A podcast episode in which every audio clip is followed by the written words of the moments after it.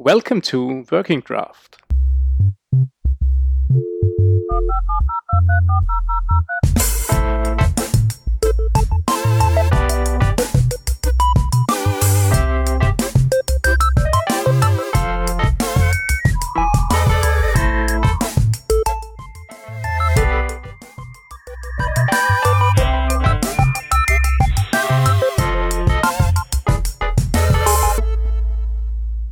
Right, so we are here for another round of Working Draft on tour. Uh, again with Hans and Shep. Hi, everyone. Hello. Hello, Stefan. And again in Amsterdam. Yes. So, Fantastic which Amsterdam. which conference? which conference did you visit today? Uh, we visited uh, CSS Day.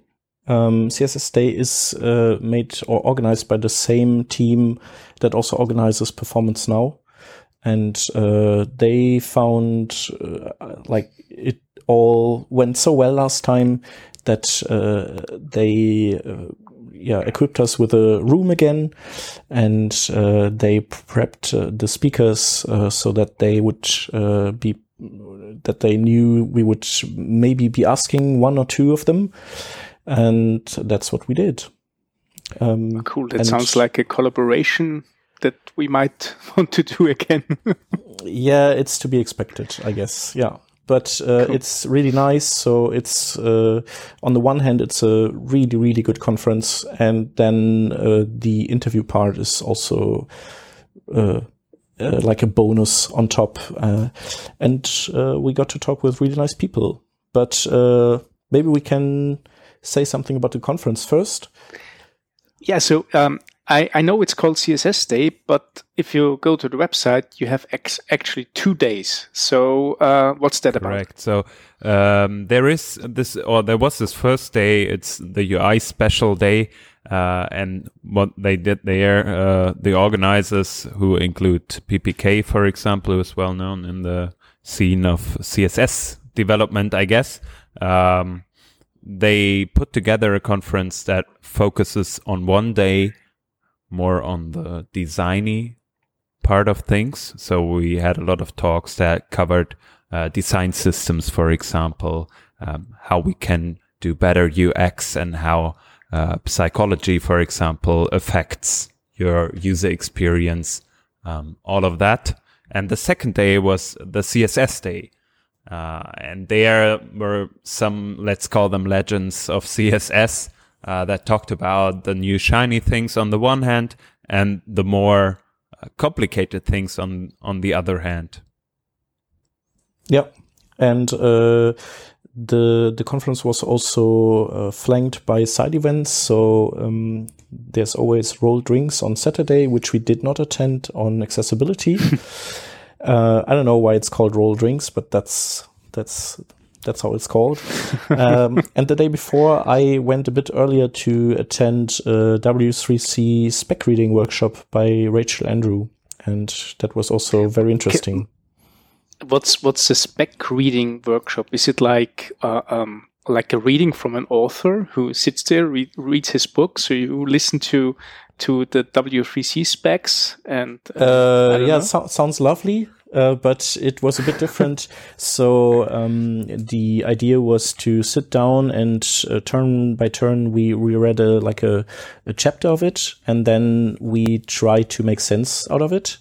Um, and by that, uh, uncovering the weak weak points because there's there's many weak points. The the language could use some easy language, uh, for example, because it's really like it's it's more um, it's more a, a language that you use to write tests because. Uh, you can clearly feel that uh, this is all written for implementers, so for browser makers, and so everything is super precise, but it's not forcibly easy to read and also easy to wrap your head around.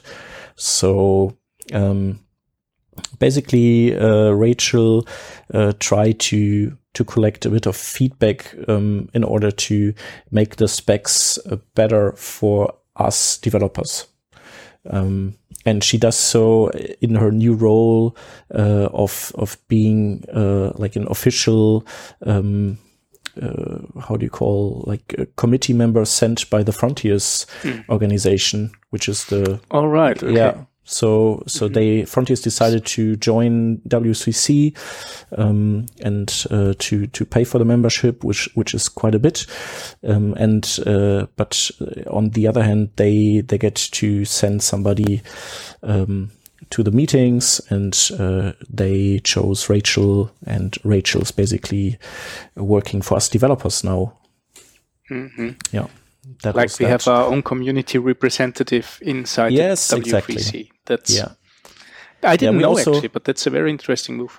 yeah, um, also uh, I, I talked with Rachel and also with PPK who came up with the idea, um, and we I think we'll record a, an extra episode on that uh, in it sometimes in the future. Yeah. Yeah. So, um, what are we going to expect from the upcoming um, interviews? Yeah. Hans? Yeah, so um, we did some nice recordings. All in all, it it are uh, there are four interviews. Um, first, we tried to cover this point uh, of yeah, UI a little bit more. Um, when we talked with, uh, and now let's let's be prepared for the name because it's it's hard for me to pronounce. Uh, Bashak Hazadarolu. I hope I did this correctly. Otherwise, I'm very sorry. Um, we talked with uh, with her um, About company culture, basically. about company culture. Thanks for helping me out here, uh, basically, uh, which was very interesting. Um, and furthermore, we talked to Heydon Pickering, uh, who let us in a little bit on his work uh, in regards to accessibility and making a component, let's call it component library, which is more accessible. Um, and we did some other interviews, Shep. Yeah. So uh, we had the pleasure to to have Tab Atkins in uh, as interviewee, uh, with whom we talked about the um, yeah the the past and the future of CSS, so to say, um, covering or touching uh, all the interesting things uh, that are happening right now except maybe container queries. Um, but that's something we chatted with him later, and he said, "Yeah, that's also something that's uh, that's uh, getting some momentum right now behind the scenes." And then we had um, uh, two. Um, speakers uh, together in one interview. Um, that's uh, Elika Etemad, um, also known as, uh, or better known as fantasai on Twitter, and Florian Rivoal, um, and they both um, gave talks on typography, and uh, they went really deep in, and uh, it was messy and but still super nerdy and interesting. so we thought it it might uh, make sense to to have them both in an interview and talk about uh, those challenges. Um, and uh, what's also interesting is that both are members of the WCC advisory board. Um, so we could also ask them about the role of that uh, institution as well. So, and that's what we did. Very interesting. So, um, sounds like a, a lot of content coming up. Um, anything we should further know to prepare ourselves, or should we just have, give it a go? I think Well, maybe we can. Sorry, we can just add that uh, the, the CSS Day people are putting up videos already, um, and yeah, they are all really uh, worth watching. Um, yeah, and Hans, what what did you want to say? That was exactly my point. Um, they are super fast in that, so uh, go and enjoy the videos if you want to. All right. So then let's give it a go. All right.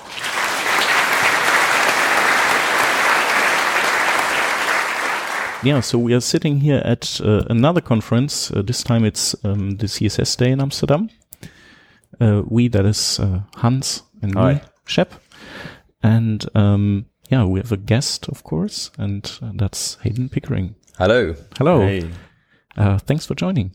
Oh, well, thank you. Um, it's really nice to be here in this small, quiet room. Yeah, it's a special special room in the rooftop of the the conference building, The haunted room. the We haunted have, room. we have been here for uh, the last uh, web performance uh, conference. How was it called, Shep? Um, performance now. Conference. Performance Now conference. Thanks. Mm. And we're back here, Amsterdam, pretty nice city. Yeah. As always. And we wanted to talk to you a little bit about Yeah, mainly about uh, your work, uh, so to say, and uh, If you can call it that, yeah. yeah, it, it is certainly. Um, I think uh, your work is a is a lot of teaching, um, but uh, one like one uh, aspect I find that that sticks out is that you also put a lot of brain power into um, designing stuff in a componentized way. So Mm. um, today or not tomorrow you will talk also about uh, a technique that that helps building components and you have a website called inclusive components that also um, covers components as a topic Yeah. Yeah, I guess I got um yeah, the teaching thing first of all to address that.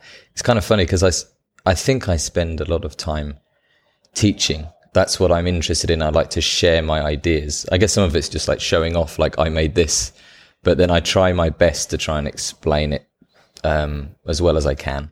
Uh actually teaching face to face with people is quite difficult for me because it's kind of overwhelming when it's going backwards and forwards and there's questions and I have to think on my feet.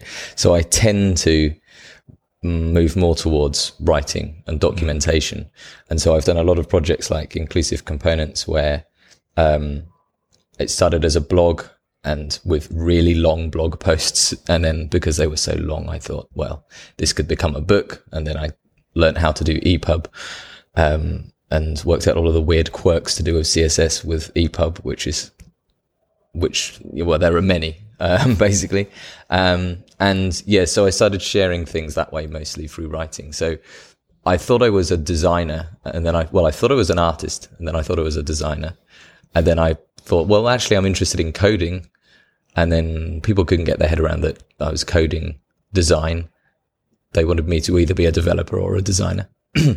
but as it turns out, that became a non-issue because now I'm a writer. Really, I'm, a, I'm basically a technical writer. That's what I'm usually hired for for explaining things, but through code as much as through okay natural language, I guess. Um, and yeah, I guess it, the components thing. I mean, it's so popular now. The whole uh, design systems and thinking in terms of components.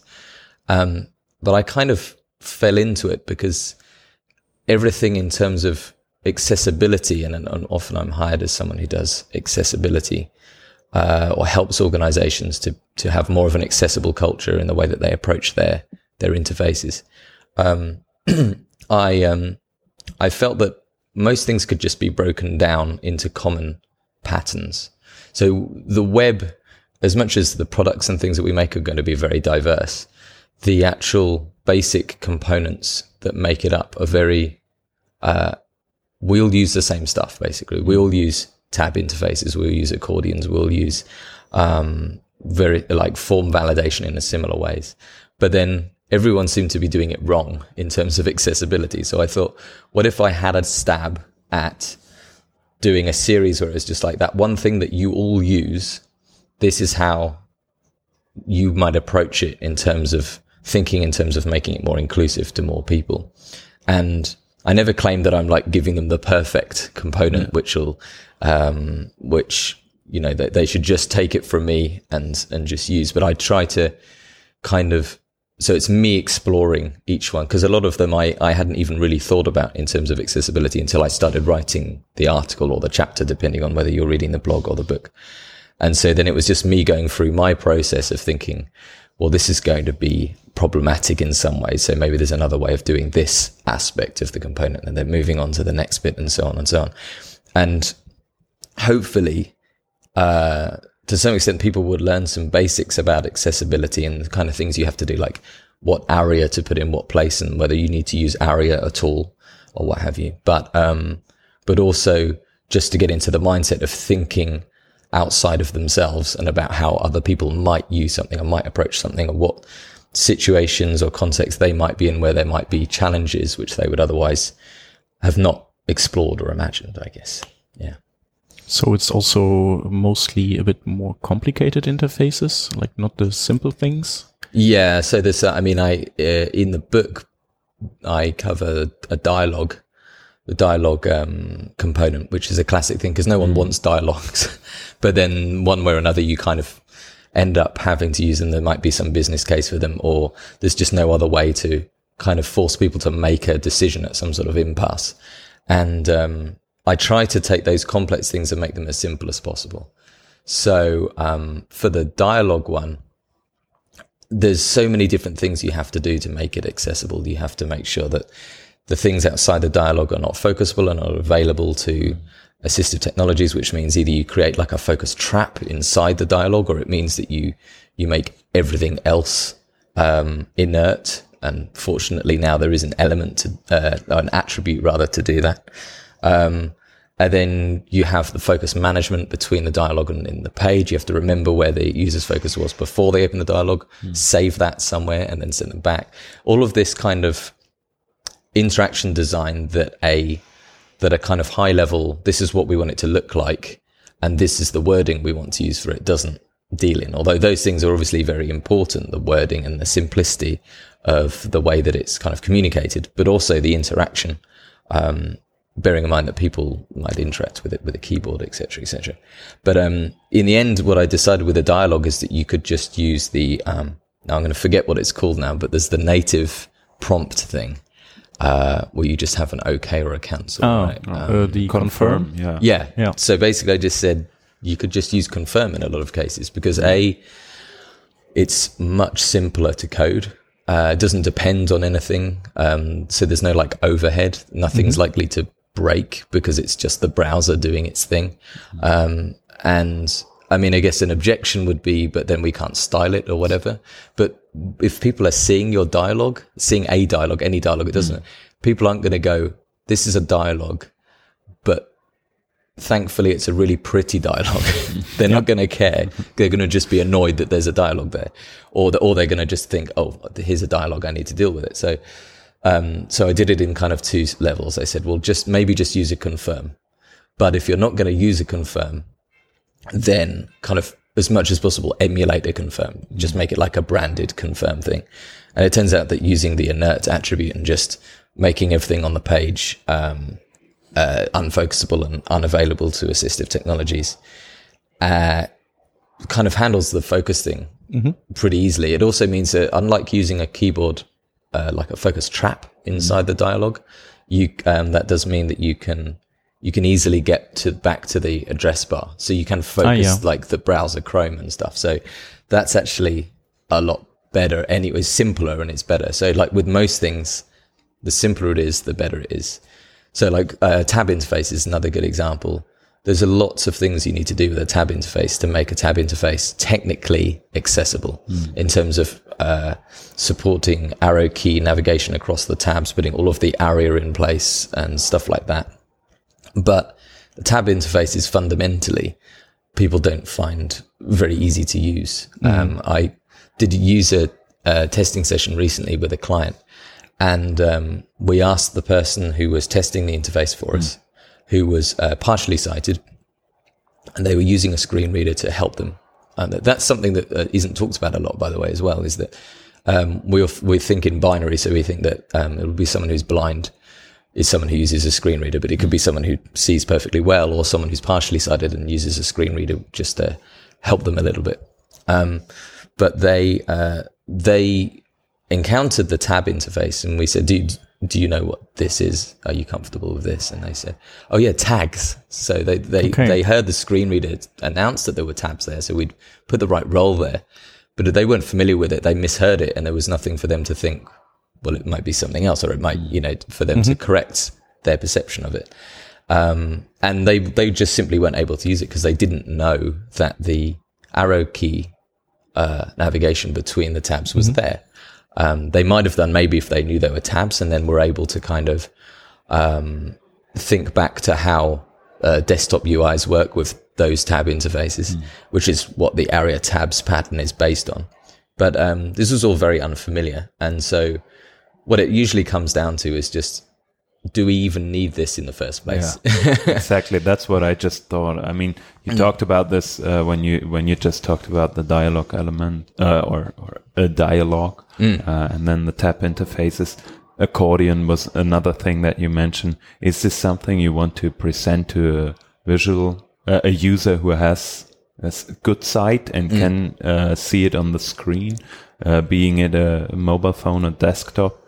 Um, and the same with accessibility because there are a lot more problems as you uh, uh, described. So- yeah, just as soon as there's more complexity, then it starts to get difficult. And there's you bring up an interesting subject there, which is that I think as much as possible, I want there to be a parity of experience. So I want the the non-visual experience to be comparable to the visual experience. So if there is a tab interface there, I'd want them to know it was a tab interface so that they kind of understand the paradigm, even if it's not through seeing it. But I don't, in a lot of cases, I don't think uh, sighted users or screen reader users, blind, screen reader users, uh, need a tab interface. at all. Yeah. Um, and I think what I usually recommend, funnily enough, is I'd say an accordion actually does the same kind of thing, but it's more is is a simpler interaction because you simply go to the like the handles, the buttons, right, and you just tab through those, or you know, as a progressive enhancement, you might add arrow up and down navigation to, and then you just click on it and it opens, and then the thing is next in focus. Uh, with a tab interface, much more complex because you're you're tabbing onto the tabs, but then you can't tab onto another tab. You have to use the arrow key to go to a different tab. That simultaneously, in a lot of implementations, opens up the tab panel. Uh, they wouldn't necessarily know that had happened, and yeah, it's just and also um, accordions are much easier to make responsive, and it's so I always keep coming back to this the main problem that is still kind of unsolved or is still always problematic in web design is just putting things next to things is a problem. Because as soon as you put something next to something, you don't know whether there's going to be space for those two things to fit. Um, and with an accordion, because it's, it's a, like a vertical interface where it's just, it's just flow content essentially, just, but it just happens to have on off toggles. Uh, you can have really long labels for each of those handles and it'll just wrap as the screen gets narrower. and especially on mobile, it looks mostly far better. And I think this is a lot of uh, solutions that deal with tabs um, fall back, let's say, on a mobile screen, or think of an accordion uh, uh, when they think about mobile first, and then it wraps uh, in the in the in the vertical direction, Right. Um, when you come to the desktop experience. So. Yeah, and and so the question is, do you really want to uh, enhance it in inverted commas from an accordion into a tab interface when you hit desktop? Uh, first of all, we've already agreed that the tab interface is more complex to understand, and that could cause problems.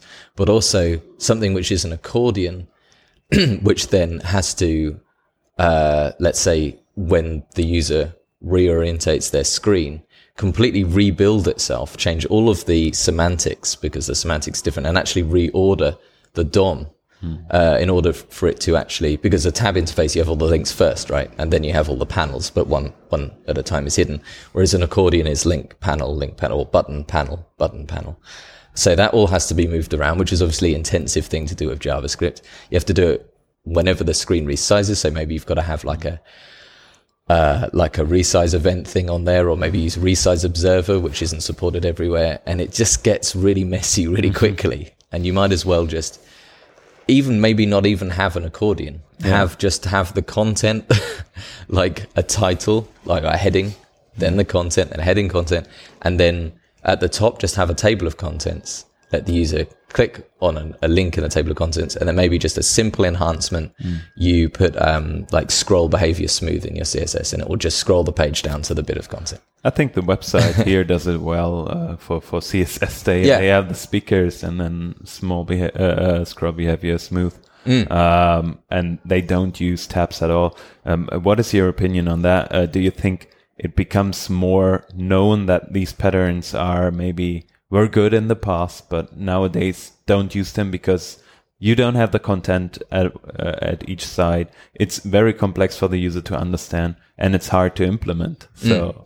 I yeah, I agree. Except the only part I would disagree on is I think they probably weren't good patterns in the old days either. I think that we just had it wrong.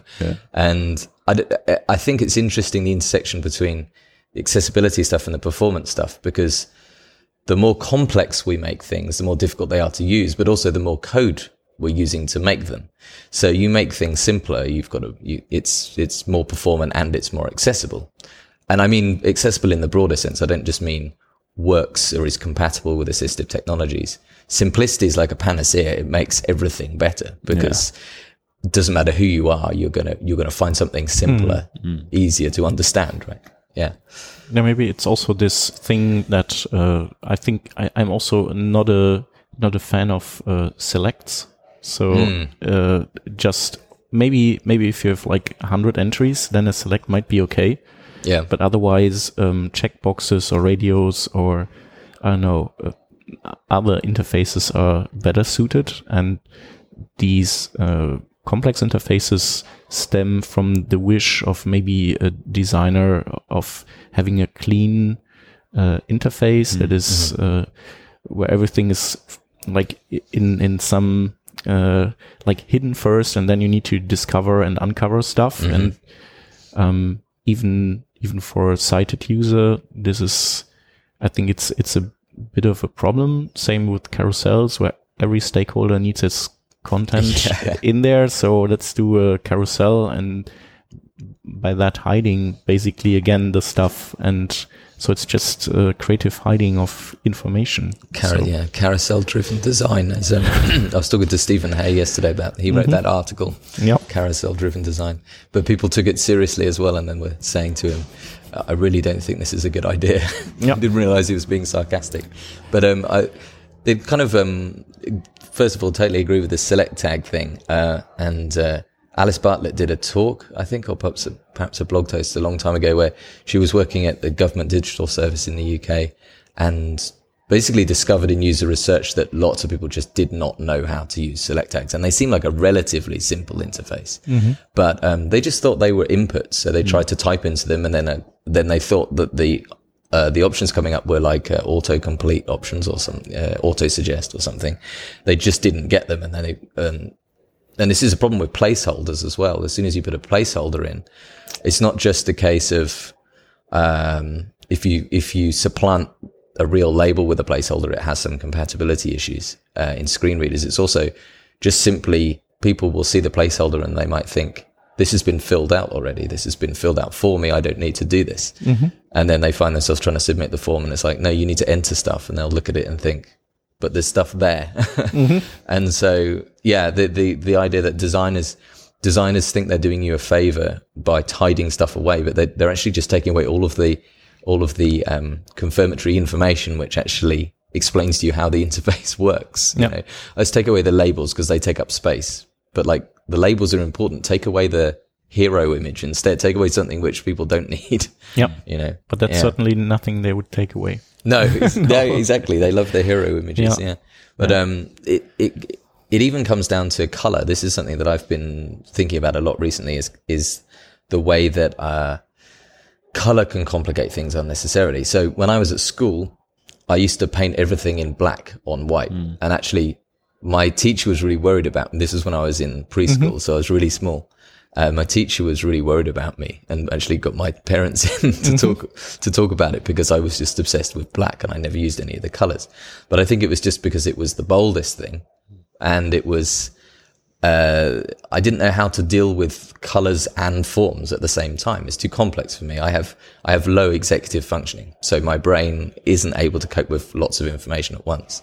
So when I have an interface which is has lots of colors, as well as lots of forms and as well as lots of symbols, I I find it very difficult to break it down and to like know where to start.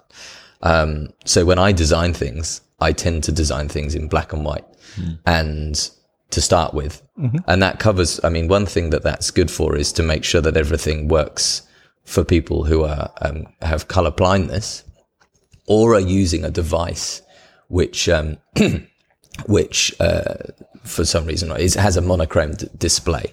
So you you have that color independence thing, which is a, a WCAG criteria.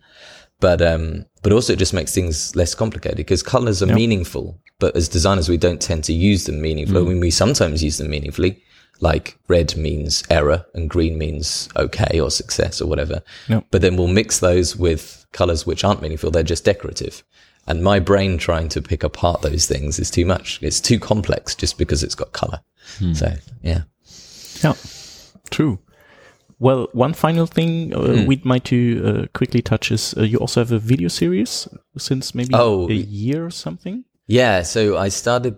I think I started it maybe at the beginning of the year. It's, so this it's a thing. It's on YouTube. It's called Making Future Interfaces, and basically, I'm trying to bring together all of my passions. So I really like writing music and dealing with like sound design, uh, which is why I'm fascinated by the gadget that's recording me at the moment.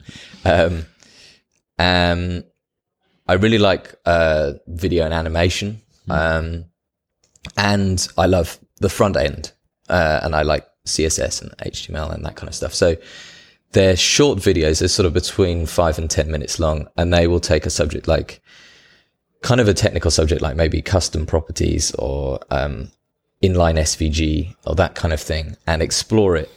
But there's a lot of weird humor that's sort of Yes. It's really part nice. of it as well. I've actually had complaints from people who are saying I I, I was learning something and then you just went off on this really weird tangent and I was fast forwarding it, but I didn't know where to fast forward it to. Mm-hmm. And it's like, yeah, there's someone falling out of a hot air balloon whilst I was trying to learn about SVG. Like, why was that there?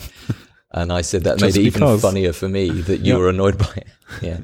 But, uh, yeah, why not? Exactly. But yeah, um, so if, if anyone is listening who's kind of relatively new to front end, maybe they come from a back end background or something, very short videos, hopefully kind of fun. Hopefully you'll find them entertaining, but maybe learn some stuff about front end and the design part of, of our industry, of our community Yeah. as well. Yeah, it's really nice. It, it puts a smile in your face, and, and you learn something. So it's it's the perfect match. yeah. Great combination. So uh, with that, I would Uh, say, yeah. w- Schepp, there is something there. Uh, yes, thank you very much. Well, Oh, thank yeah. you. I think we'll just head back into the conference. Yeah, and, I guess uh, we ought to. watch some nice talks. And Mm. uh, thank you very much. And your talk will be on video as well. So Thank you, Schepp. Thank you, Hans. Yeah, Thank you. Cheers. thank you. Bye. Bye bye. Bye. And this concludes the interview we did at CSS Day 2019 in Amsterdam. Yes, and thank you for listening. Uh, if you think uh, you've discovered a nice new podcast to listen to in a regular manner, then uh, we'd like to warn you that you, we are usually a German podcast. Um, um, and yeah, sorry for that. Uh, and but we record uh, English episodes from time to time. So if um, that doesn't push you away, then uh, we would be happy if you'd follow us. And uh, if there's some feedback, please uh, send it to our Twitter. That's uh, at Working Draft, or uh, drop us an email at comments at workingdraft.de. Right. And with that, thank you again for listening.